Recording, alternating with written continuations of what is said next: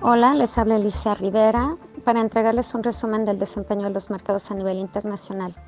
En una semana marcada por las minutas de la FED y la publicación de la inflación en la eurozona, la gran mayoría de los principales índices bursátiles culminan la primera semana del año con ganancias.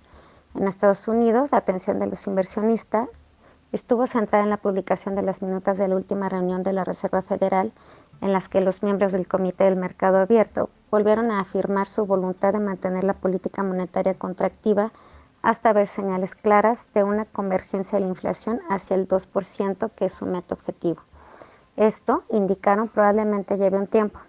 Además, algunos miembros del comité enfatizaron la importancia de comunicar que una disminución en el ritmo de la subida en las tasas no implica un debilitamiento en la posición de la institución respecto a la necesidad de controlar la inflación. Por otra parte, al final de la semana conocimos la tasa de desempleo para el mes de diciembre, que se ubicó en 3.5%. A pesar de esto, hay cierta preocupación respecto a una FED más agresiva. Adicionalmente, se informó que el crecimiento mensual de los salarios fue menor al esperado, brindando cierto alivio a los mercados. Por el lado de Europa, la noticia de la semana fue la publicación del último dato inflacionario del 2022 para la zona euro con una variación acumulada del 9.2% y una contracción mensual del 0.3%. La inflación de diciembre fue menor a la esperada y presentó una caída de casi un punto respecto a la inflación de noviembre, que estuvo impulsada en gran medida por un descenso en los precios de la energía.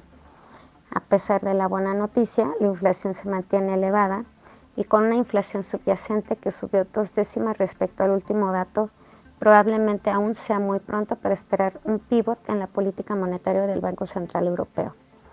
En los mercados asiáticos, los principales índices bursátiles comenzaron el año con ganancias.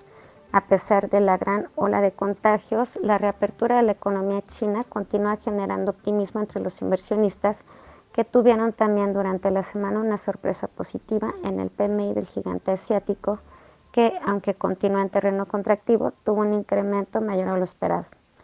Por otra parte, continuando con los mercados emergentes, el índice Bovespa de Brasil comenzó la semana con caídas que reflejaban la preocupación de los inversionistas respecto al rumbo fiscal del nuevo gobierno.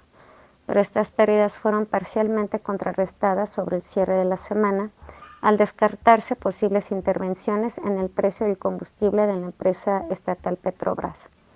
La próxima semana, la atención de los mercados estará centrada en la publicación del índice de precios al consumidor de los Estados Unidos, para el cual se espera una variación anual del 6.7%. Además, también se publicará la inflación subyacente, datos de especial relevancia para los inversionistas.